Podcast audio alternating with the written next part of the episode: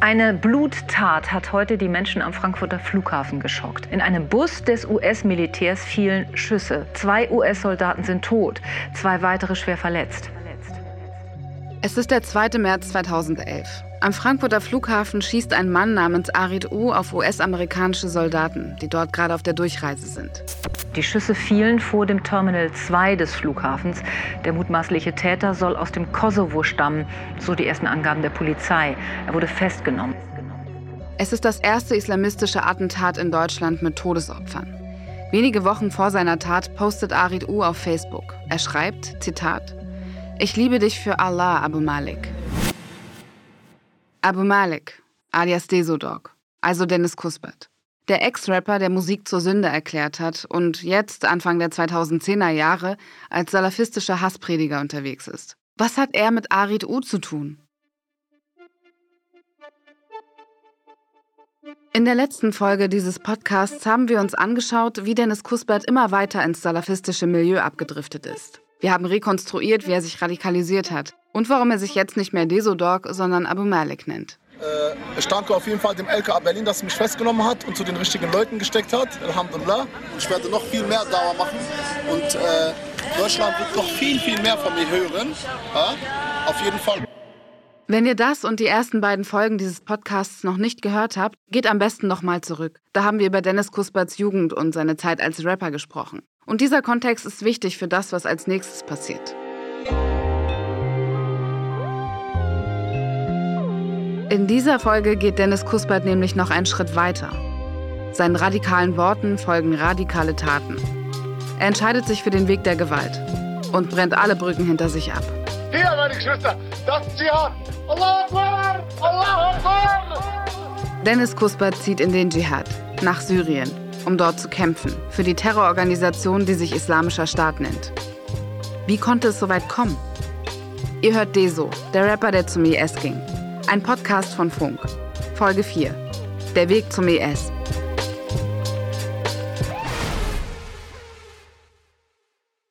Bevor es weitergeht, ein kurzer Hinweis. In dieser Folge gibt es an mehreren Stellen teils explizite Darstellungen von Krieg, Gewalt und Terrorismus. Bitte achtet auf euch, wenn ihr den Podcast hört.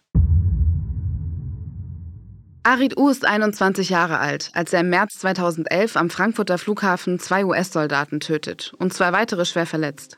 Er ist in Deutschland aufgewachsen, in einem relativ unreligiösen Umfeld. Das schreiben später einige Zeitungen über ihn. Für die Tat wird Arid U zu lebenslanger Haft verurteilt. Der Verfassungsschutz beschreibt ihn damals als Einzeltäter, der sich im Internet selbst radikalisiert hat. Erst später kommt heraus, dass er auch Kontakt zu islamistischen Gruppen gehabt haben soll. Sicher ist jedenfalls, dass sich Arid U in den Wochen und Monaten vor dem Anschlag in bekannten islamistischen Internetforen herumgetrieben und islamistische YouTube-Videos geschaut hat. Auf seinem iPod finden die ErmittlerInnen außerdem zahlreiche Lieder, in denen zum Dschihad aufgerufen wird. Sogenannte Kampfnaschids. Wir kämpfen für den Sieg, versprochen, dass es ihn gibt. Egal wohin wir gehen, wird unsere Flagge wehen. Das höchste Wort Allahs. Erkennt ihr die Stimme? Genau, das ist Abu Malik, alias Dennis Kuspert. Auch er hat solche islamistischen Kampfnaschids gesungen. Wir wissen zwar nicht sicher, ob dieser hier auch auf dem iPod von Arid U war. Fakt ist aber, dass Arid U die Naschids von Abu Malik zum Zeitpunkt des Attentats kannte. Auf seinem Facebook-Profil verteidigt er wenige Wochen vor dem Anschlag nämlich die Inhalte von Abu Maliks Liedern. Er schreibt, Und selbst wenn jemand zum Dschihad aufrufen würde, na und, das ist nun mal Teil der Religion. Abu Malik, ich liebe dich für Allah. aber derselbe Abu Malik hat doch in der letzten Folge Musik für Haram erklärt. Warum singt er jetzt solche Kampfnaschids? Das Thema Naschid müssen wir uns an dieser Stelle mal genauer anschauen. Es wird uns in diesem Podcast noch öfter beschäftigen. Naschids haben eigentlich erstmal gar nichts mit Extremismus zu tun. Sie sind einfach nur traditionelle religiöse Songs. Manchmal werden sie komplett a cappella gesungen, also nur mit der Stimme. Oft liegen aber auch ein paar Trommeln oder ein paar wenige Instrumente drunter. Inhaltlich geht es meistens um spirituelle Themen oder einfach um Lobpreisungen für Gott. Und manche Naschids können wirklich sehr catchy sein. Nach Ansicht einiger sehr konservativer Strömungen im Islam sind Naschids und auch nur die komplett ohne Instrumente die einzige erlaubte Form von Musik. Und das ist wahrscheinlich auch der Grund, warum Dennis Kuspert nach dem Ende seiner Rap-Karriere eben doch nicht ganz mit Musik aufhört. Statt zu rappen, fängt er an, als Abu Malik Nasheeds zu produzieren. Sheikh Osama, der schönste Märtyrer dieser Zeit. Sheikh Osama, du bist ein Stern und unendlich weit. Sheikh Osama. Diesen Nasheed veröffentlicht er zum Beispiel im Juni 2011 kurz nachdem die US-Spezialkräfte Osama bin Laden in Pakistan getötet haben.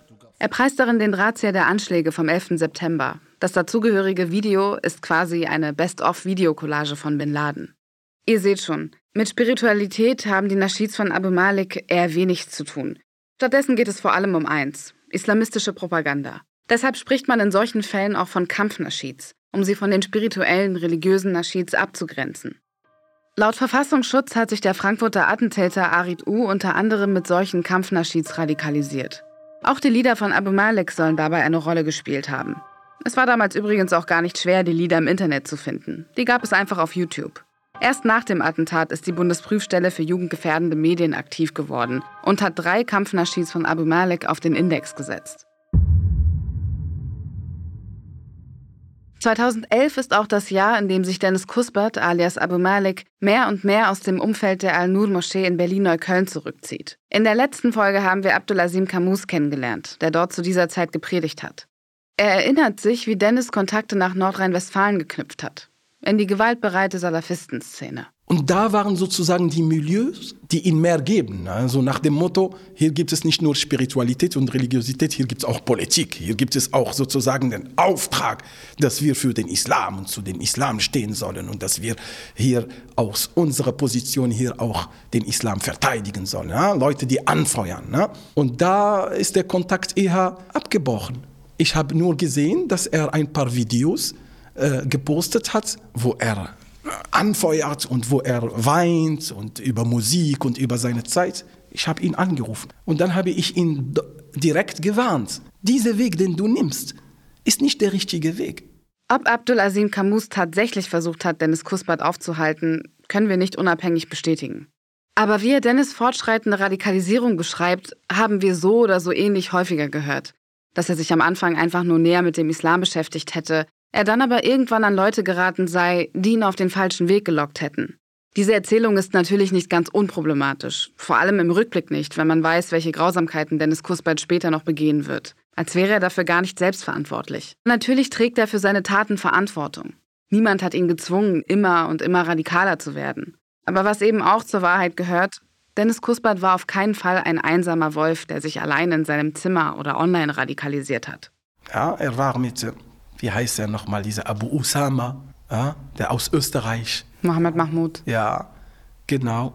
Er war dann mit ihm und dann begannen sie darüber zu reden, wann sie den Bundestag äh, äh, erobern werden und wann die Fahne des Islam dort.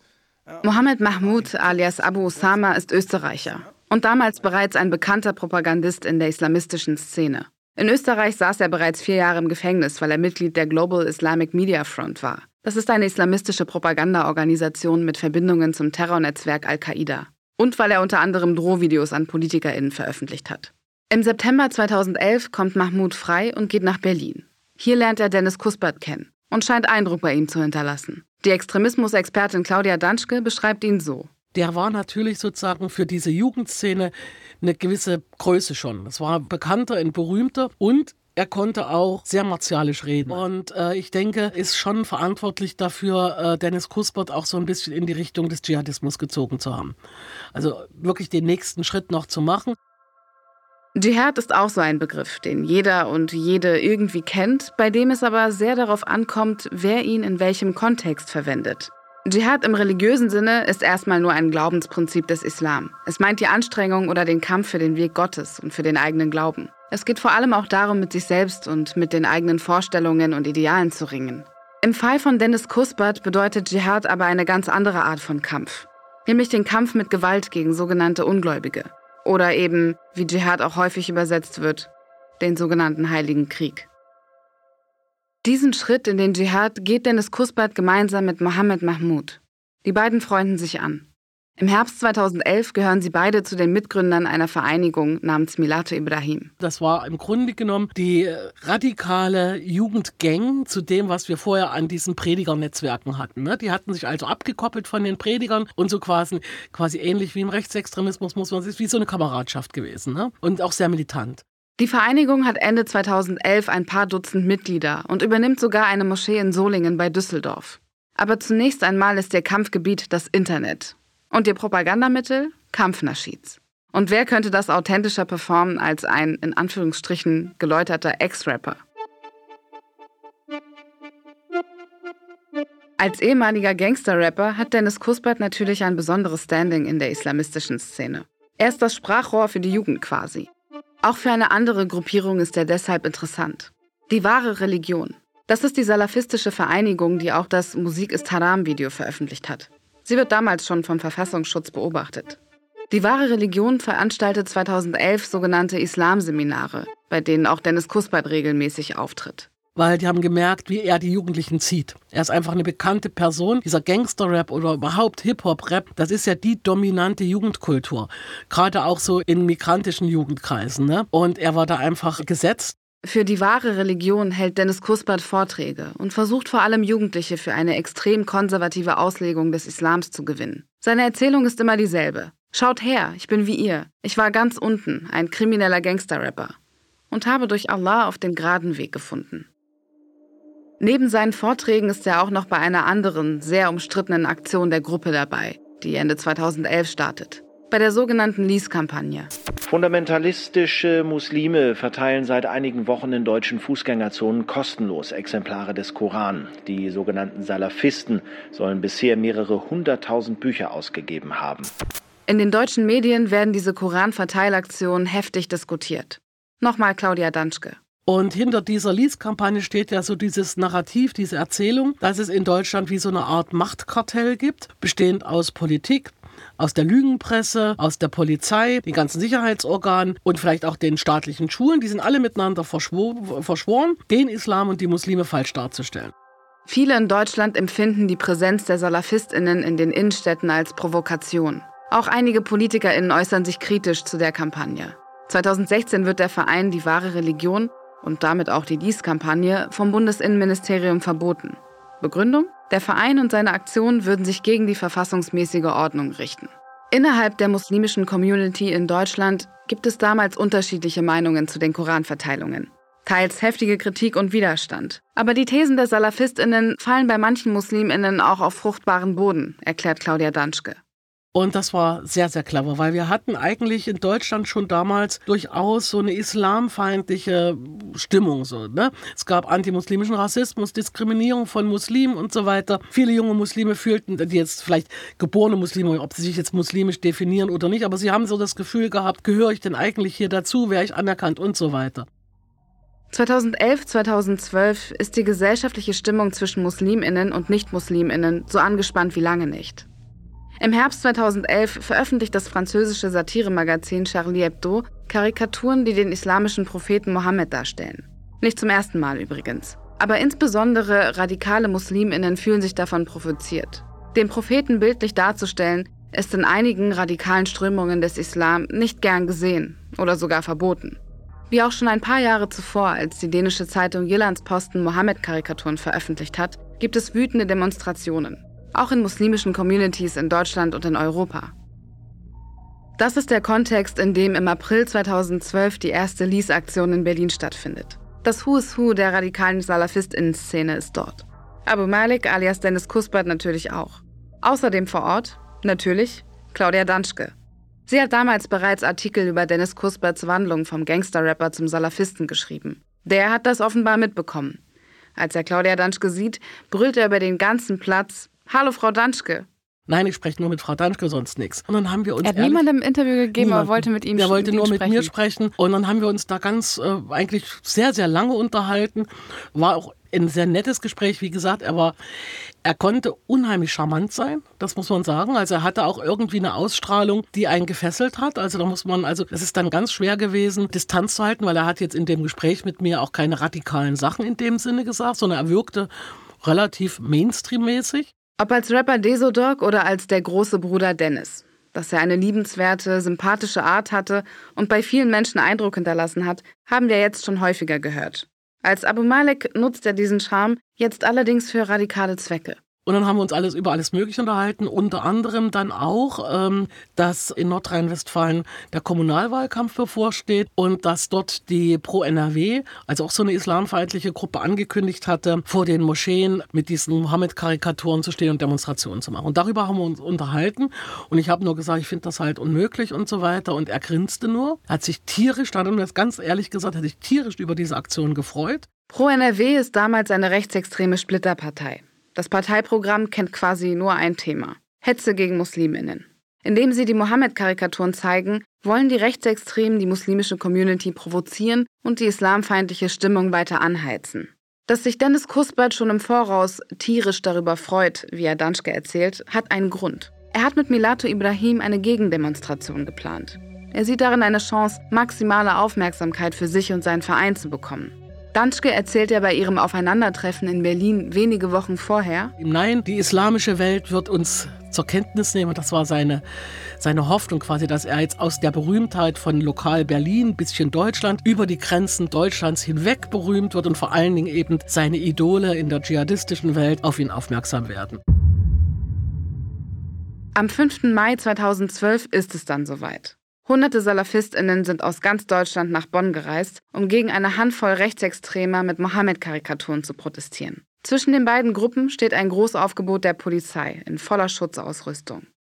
Und mittendrin, mit weißem Megafon und Camouflagejacke in der Menge, steht Dennis Kuspert. In einem salafistischen Propagandaclip, der einige Tage später online geht, sieht man ihn als Wortführer, der Kommandos gibt. Bitte bleibt ruhig! Karikaturen hochgehen, wissen wir alle, was wir machen. Jeder für sich und alle zusammen. Denn wir lassen nie wieder unseren geliebten Propheten Mohammed sallallahu alaihi wasallam als Karikatur darstellen. Niemals!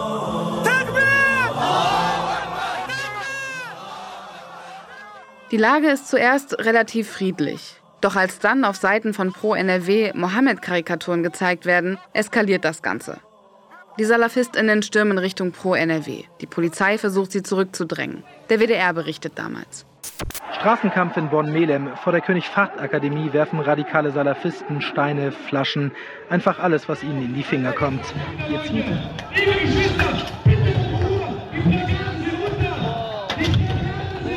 Und in einem Fernsehbeitrag des ZDF ist deutlich zu sehen, ein Ex-Gangster-Rapper und Ex-MMA-Fighter lässt sich so eine Gelegenheit natürlich nicht entgehen. Bei Ausschreitungen gegen das Zeigen von Mohammed-Karikaturen kämpft er mit dem Knüppel in der Hand. Dennis Kuspert, einer der Anführer der Salafistenzüge.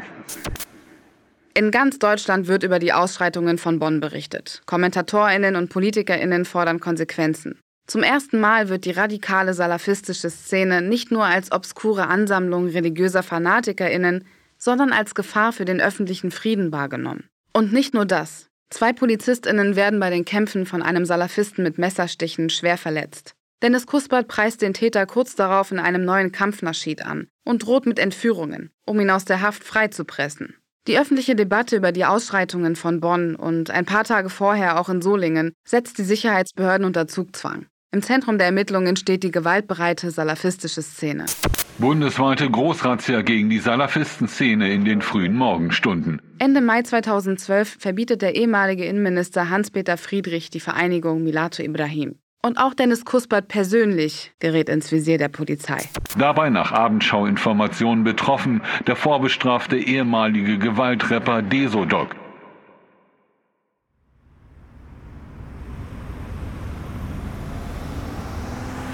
Okay, also hier, das ist die letzte gemeldete Adresse.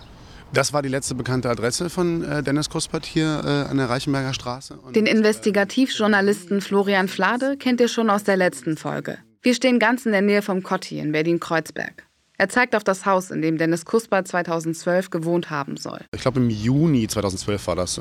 Ganz früh. Die Polizei kommt ja in der Regel dann so kurz nach sechs morgens. Und äh, ja, er war nicht mehr da. Die Polizei ermittelt damals wegen besonders schwerem Landfriedensbruch gegen Dennis Kuspert. Am 5. Juni wird er zur Festnahme aufgrund Haftbefehl ausgeschrieben. Aber er ist verschwunden. Einfach weg. Und äh, da gab es eine Menge Ärger, auch bei den Sicherheitsbehörden. Mir sagte damals jemand, äh, der war sehr sauer darüber, der sagte, die Sicherung der Person Kuspert oblag der Berliner Polizei. Und äh, die Berliner Polizei hat es offensichtlich nicht hinbekommen zu checken, wo dieser Mann sich gerade befindet. Also so wurde mir das damals erzählt. Und äh, Kuspert ist dann abgehauen, wie wir wissen. Kurz nach der Razzia wird klar, Dennis Kuspert ist ausgereist. Erstmal nach Ägypten. Warum die Polizei und Geheimdienste das nicht verhindert haben, wird bis heute viel diskutiert. Wir haben ebenfalls dazu recherchiert und unter anderem den Verfassungsschutz und das BKA befragt. Das Thema ist aber sehr komplex. Wir sprechen deshalb erst in einer späteren Folge darüber. Dann, wenn wir ausführlich auf die Rolle der Behörden im Fall Dennis Kuspert eingehen. Wer auf jeden Fall schon vorher wusste, dass Dennis nicht mehr lange in Deutschland bleiben wird, ist sein Bruder Jermaine. Er ist gekommen, er meinte, ja, bist du zu Hause? Ich meinte, ja, klar, so, ich bin gekommen, wir haben geredet, wir haben geredet. Ich meinte, guck mal, so, ich werde, ich weiß nicht, ob er gesagt hat, nächsten Tag oder die morgen oder übermorgen, ich werde, ich bin hier, mich, um mich von dir zu verabschieden und so. Ich will dir äh, nur sagen, mach dir keine Sorgen und so. Ich mach mir keine Sorgen. Äh, wie gesagt, mach dir um mich keine Sorgen, ich passe auf unsere Mutter auf, mach dir keinen Kopf und so. Und dann habe ich ihn noch zum Bus gebracht und dann ist er weggefahren. Und dann war es das letzte Mal, dass ich ihn an dem Tag äh, gesehen habe. Er ist extra zu mir gekommen. War alles okay, war alles ganz ruhig, war alles ganz normal. Uh, klar war es für mich emotional, wenn er, wo er dann weg war, weil ich gesagt habe, okay, er fährt jetzt irgendein Land hin, wo ich keine Ahnung habe und äh, da sind sowieso schon Zustände, weil ich einfach Angst um ihn hatte. Aber dass es dann alles so eine extreme Wendung nimmt, daran hätte ich in meinem Leben nicht gedacht.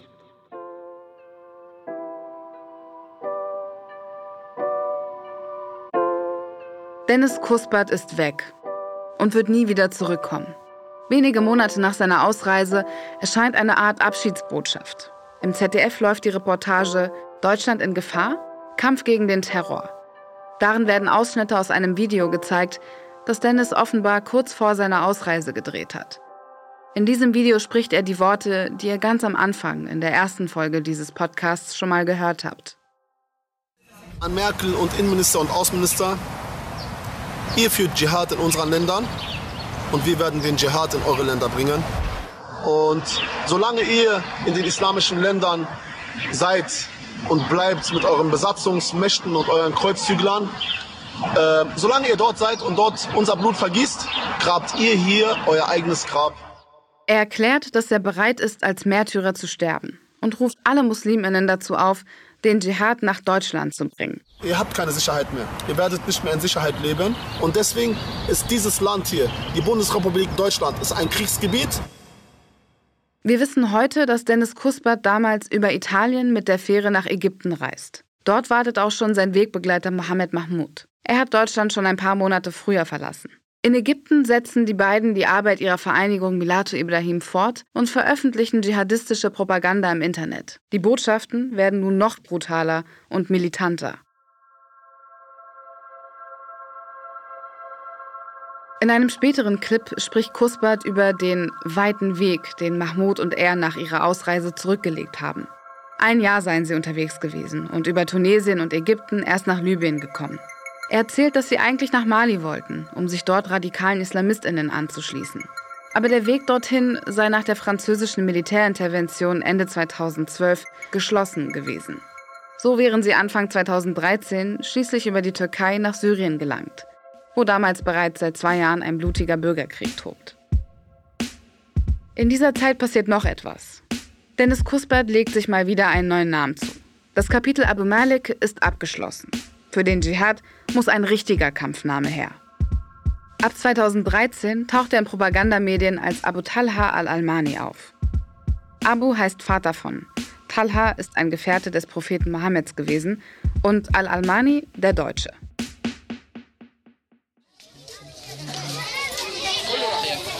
Abu Talha, erzähl mal, was wir hier machen, Bruder. Und äh, wir werden ein bisschen mit ein bisschen Süßigkeiten die Herzen der Kinder inshallah erwärmen, inshallah. Alhamdulillah. Und braucht ein bisschen Ordnung. Ihr wisst, die arabische Ordnung ist ein bisschen durcheinander. In dieser Zeit erscheinen über verschiedene dschihadistische Kanäle auf YouTube und anderen Plattformen Clips von Kusbat und Mahmoud. Zum Beispiel filmen sie sich dabei, wie sie in einem syrischen Dorf Süßigkeiten an Kinder verteilen. Und bei einer Schneeballschlacht. Ja, meine lieben Geschwister, hier in Scham. Wir haben auch Spaß. Ja? ist nicht alles so gruselig, wie alle sagen. Es ist kein John Ziegler-Film hier. Das ist Dschihad. Dschihad macht Spaß. Und wir haben Spaß hier mit den Kindern, Alhamdulillah. Und komm, wir laden euch ein zum Dschihad. Komm. Es klingt vielleicht ein bisschen absurd, aber diese Videos wirken fast wie Teile eines Reisevlogs aus dem Dschihad. Die beiden dokumentieren ihren Alltag, als wären sie Influencer. Ja, nee, flach. Ja, es gibt komplett gar keine Stromversorgung an manchen Gegenden. Und die Menschen müssen sich hier mit Benzin oder mit, mit Dieselgeneratoren ähm, den Strom ergattern, erbeutern. Das heißt, ja, nee, alle paar Tage muss Benzin geholt werden. Alhamdulillah werden wir regelmäßig Strom haben. Das heißt, wir haben Licht zu Hause. Wir können inshallah warm duschen, inshallah ein bisschen. Und vor allen Dingen das Wichtigste, weshalb wir diesen Motor uns nach Hause geholt haben, ist, dass wir unsere Arbeit machen können. Unsere Arbeit ist die Dauer, Alhamdulillah. Das ist der Zweck dieser Videos. Dawa. Also die Einladung an Nichtmuslime, junge Menschen für den Islam und den Dschihad zu gewinnen.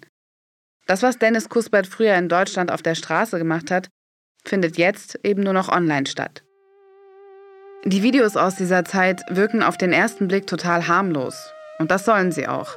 Sie sollen zeigen, dass hier zwei Helfer auf einer Mission sind. Und zu Hause in Deutschland kommt das zumindest bei einigen auch genau so an. Unter anderem bei Jermaine, dem Bruder von Dennis Kuspert in den Medien oder es gab, gibt eigentlich immer noch negative Bilder und so, aber es gibt auch diese Bilder, wo, wo da die YouTube-Videos, wo die, äh, mein Bruder da in Syrien war und da Licht installiert hat und Elektrik und Brunnen gebaut hat und kleinen Kindern Bonbons verteilt. So eine Bilder gibt es nicht. Das war so, was ich immer gesehen habe und er hat mir das immer gesagt, er hat mir das immer gezeigt und immer, ich habe es immer gesehen und ich fand es gut, dass er das gemacht hat. Ich war beeindruckt. Fast forward ins Jahr 2014. Ich schreibe damals an meiner Masterarbeit und will dafür am 1. September in den Irak fliegen. Genauer gesagt nach Erbil, in die autonomen Gebiete Kurdistans im Nordirak. Aber im Sommer 2014 passiert etwas, das mich zuerst ziemlich schockiert und dann an meinen Reiseplänen zweifeln lässt. In ihrer neuesten Videobotschaft verkündet die Gruppe Islamischer Staat im Irak und Großsyrien, kurz ISIS, die Gründung eines Kalifats Hunderttausende fliehen aus Mosul aus Angst vor Gewalt, nachdem schwer bewaffnete Islamisten gestern die zweitgrößte Stadt Iraks eingenommen haben. Nach Jahren des Bürgerkriegs in Syrien und schwelender Konflikte im Irak überschlagen sich 2014 die Ereignisse in der Region. Die Terrororganisation Islamischer Staat, bis dahin nicht viel mehr als eine Splittergruppe von Al-Qaida, ruft im Juni 2014 ein sogenanntes Kalifat aus, einen Gottesstaat. In Syrien und im Irak fällt eine Stadt nach der anderen unter die Kontrolle der Terroristinnen. Im August, also kurz bevor ich nach Erbil reisen will, wird die Welt auf ein besonders grausames Verbrechen des IS aufmerksam. Auf ihrem Vormarsch töten Mitglieder der Terrormiliz laut Angaben der UN über 5000 Angehörige einer religiösen Minderheit, Jesidinnen. Fast eine halbe Million wird aus ihrer Heimat vertrieben. Tausende jesidische Frauen werden außerdem verschleppt, versklavt und an IS-Kämpfer verkauft. Bis heute werden 2800 Jesidinnen vermisst. Nur drei Autostunden von Erbil entfernt findet ein Völkermord statt. Ich erinnere mich noch ziemlich gut an die Bilder, die ich in den Tagesthemen gesehen habe. Von Familien, die in sengender Hitze in die Berge fliehen. Ich fliege trotzdem. Heute finde ich diese Entscheidung ziemlich naiv, um ehrlich zu sein. Der IS ist zu diesem Zeitpunkt bis zur irakischen Hauptstadt Bagdad vorgerückt. Und 40 Kilometer vor Erbil kämpfen kurdische Peschmerga-Truppen gegen die Terrormiliz. Der Vormarsch der selbsternannten Gotteskrieger kann erst gestoppt werden, als die USA und andere Staaten der Anti-IS-Koalition die kurdischen Truppen unterstützen. Ganz im Ernst, ich war froh, dass die Amerikaner gekommen sind, weil es hat Menschenleben gerettet, jesidisches Menschenleben. Sonst wären nämlich noch mehr Menschen getötet worden. Das ist Düsen Tekal, Journalistin, Kriegsreporterin und Menschenrechtsaktivistin. Und dann musst du dir vorstellen, ich sitze im Flieger auf dem Weg in den Irak und dann bekomme ich über Facebook Bilder von Frauenrümpfen, von IS-Anhängern, die gesagt haben oder geschrieben haben, du bist die Nächste. Und das war so eine Phase, wo ich mich selber, glaube ich, auch abspalten musste, um einfach weiterzumachen. Ich habe diese Gefahr. Düsen ist Jesidin.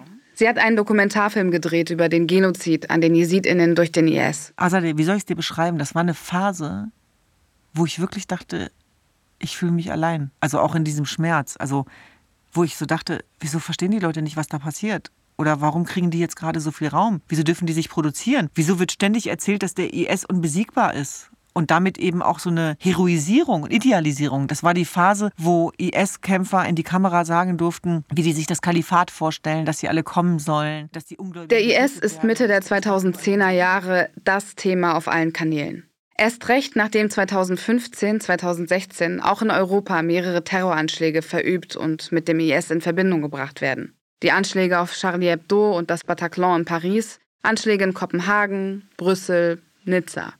Design Tech kritisiert, wie damals über die Terrororganisation berichtet wird und dass IS-Mitglieder in den sozialen Medien fast ungestört Werbung für ihr sogenanntes Kalifat machen dürfen.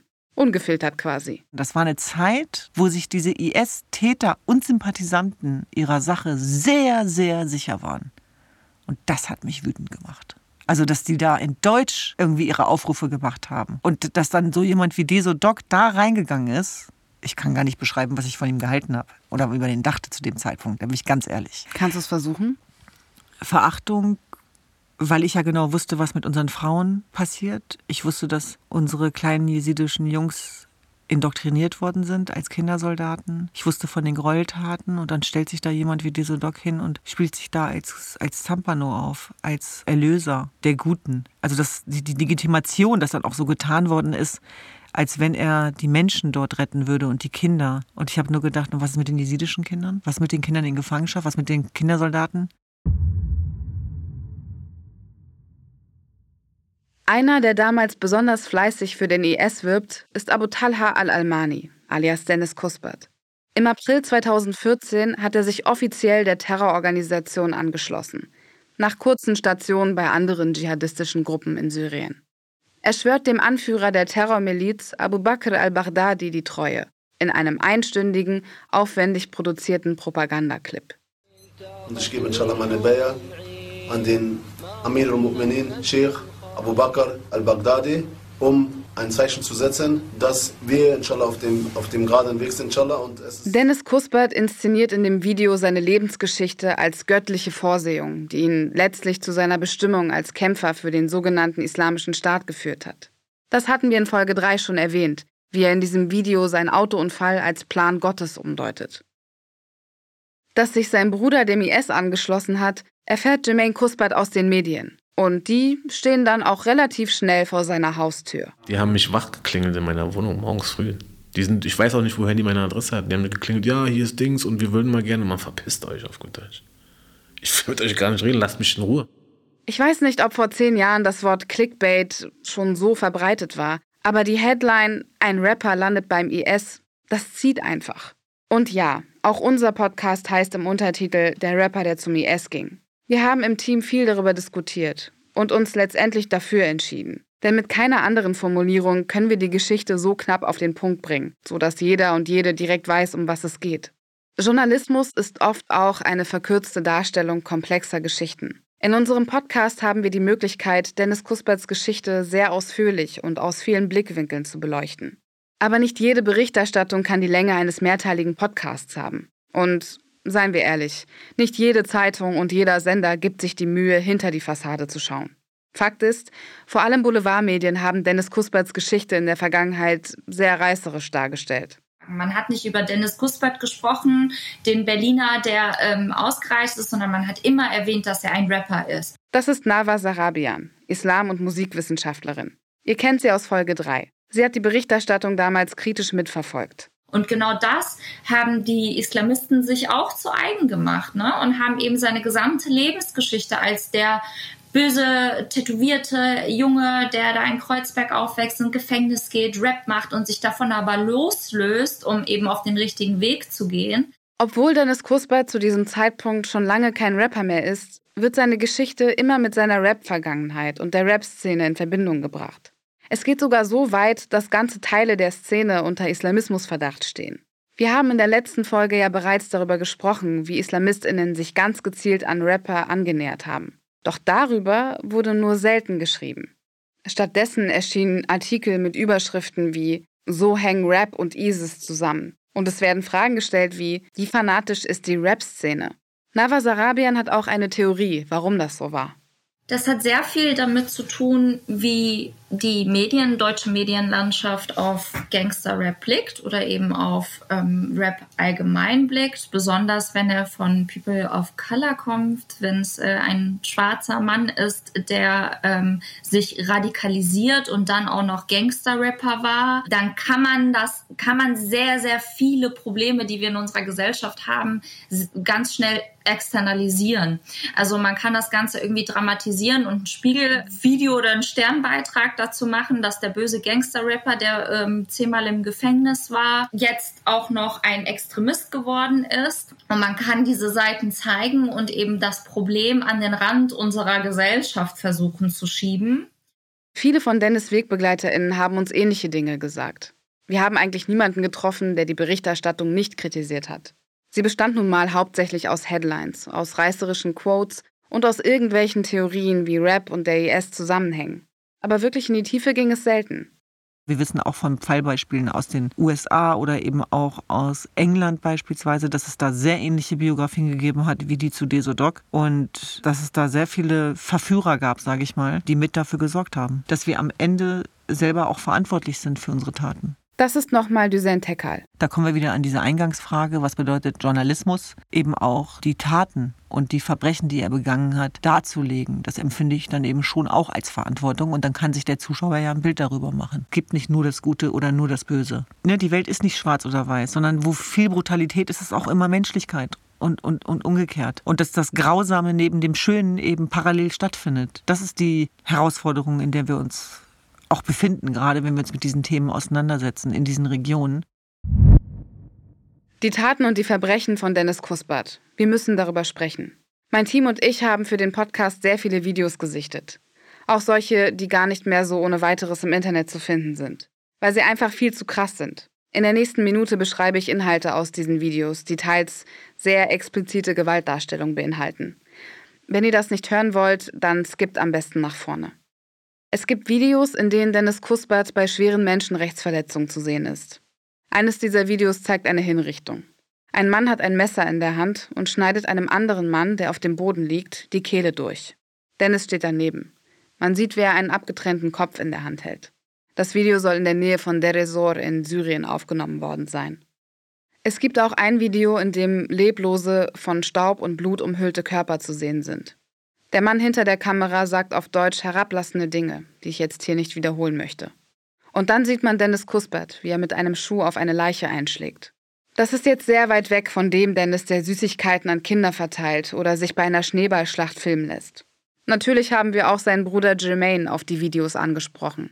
Ich habe ihn angeguckt, eher so, was drumrum in ihm war. Und der so diese, ähm, dass da Leichen waren so und so, das war ja damals tagtäglich irgendwie so. Du, es war ja gar nicht mehr so, dass du irgendwie dann geschockt bist. So. Es war so, dass ich sehe ihn dann da und denke mir, wie haben die dich dazu gekriegt, dass du dich dahin stellst? Wie haben die das geschafft, dass du dich dahin stellst?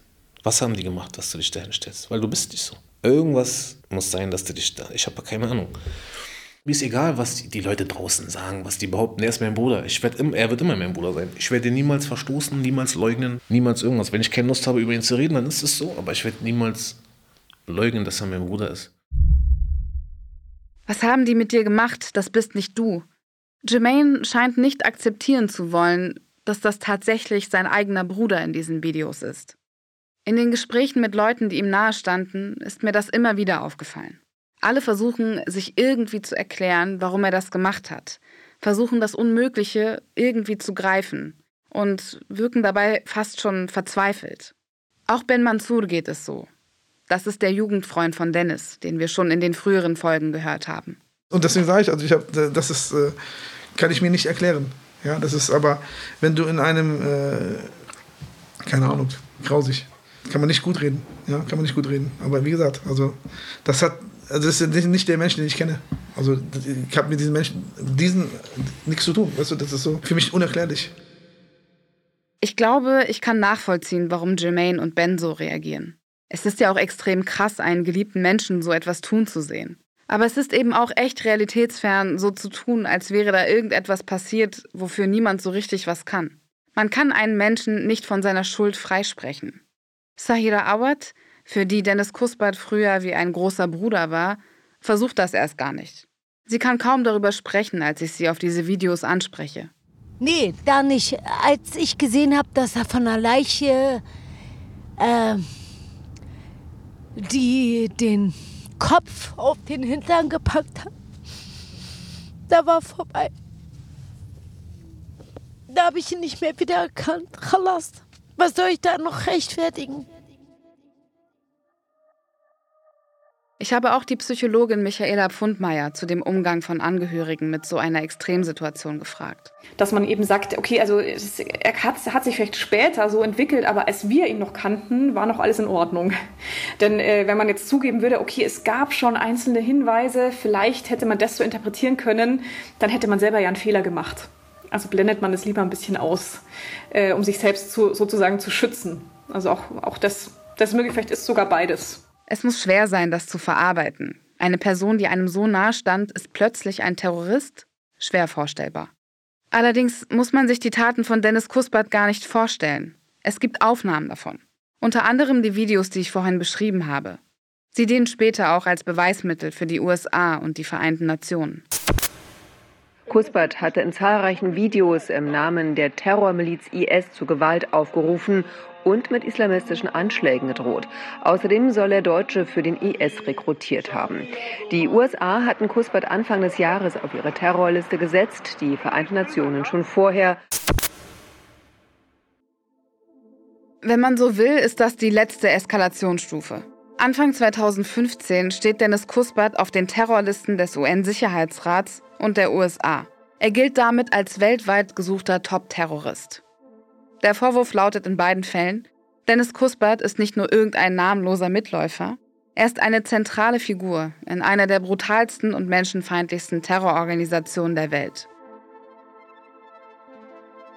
In der nächsten Folge beschäftigen wir uns ausführlich damit. Welche Rolle hatte Dennis Kuspert innerhalb des sogenannten Islamischen Staats eigentlich genau? War er wirklich so eine wichtige Figur? Und was hat er dort die ganze Zeit gemacht? Szenenwechsel. Zurück nach Deutschland. Im Herbst 2015. Ich bin damals gerade Volontärin bei einem öffentlich-rechtlichen Radiosender und sitze permanent vor einem Computer, auf dem die Meldungen von allen Nachrichtenagenturen einlaufen. Nicht aus allem wird eine Nachricht, nicht alles wird vermeldet, aber man bekommt alles mit. Immer wenn es eine Eilmeldung gibt, blinkt es kurz rot. Am 30. Oktober läuft plötzlich diese Nachricht über den Ticker. Der deutsche IS-Dschihadist und frühere Berliner Rapper Dennis Kuspert ist offenbar tot. Ein Sprecher der US-Behörden bestätigte, dass der 39-Jährige bei einem Luftangriff in Syrien ums Leben gekommen sei. Aber ist er das wirklich? So viel kann ich schon mal sagen. Diese Meldung ist nicht das Ende der Geschichte. Nächstes Mal bei Deso, der Rapper, der zum IS ging. Ich war voll isoliert. Und dann war das mit meinem Bruder und das hat mich als Mensch so dieses Unwissen. Ich wusste nicht, woran ich war und das hat mich gebrochen.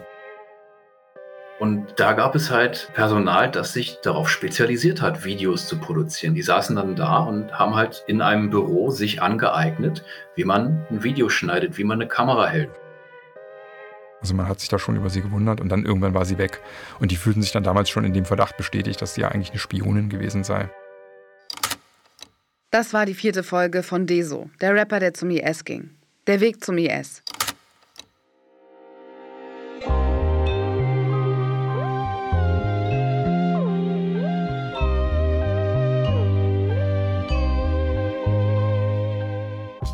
Wenn euch der Podcast bis hierhin gefallen hat, dann sagt das gerne weiter. Wir freuen uns über jede Empfehlung und jede neue Hörerin. Die nächste Folge erscheint wie immer am nächsten Donnerstag. Mit einem Klick auf Abo oder Follow in eurer Podcast-App kriegt ihr das aber sowieso mit. Danke euch auch für die vielen Bewertungen und Kommentare. Wir freuen uns, dass der Podcast viele von euch genauso bewegt wie uns. Passt auf euch auf.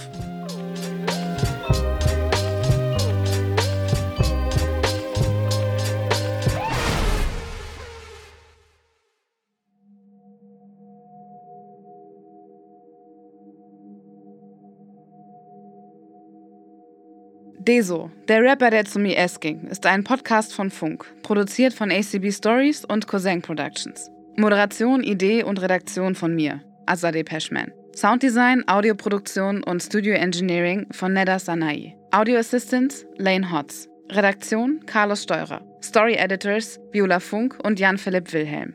Managing Producer Jan Philipp Wilhelm. Executive Producers Viola Funk, Davide Bortot und Azadeh Peschman. Story Advisor ist Jasmin Baumi. Fact-Checking von David Georgi und Amina Aziz. Sensitivity Reading Selami Zudehogan. Head of Audio bei ACB Stories ist Dennis Hürter. Redaktionelle Unterstützung von Markus Laton, Christian Erl und Julius Wussmann. Produktionssupport von Marc Übel und Isabel Wob.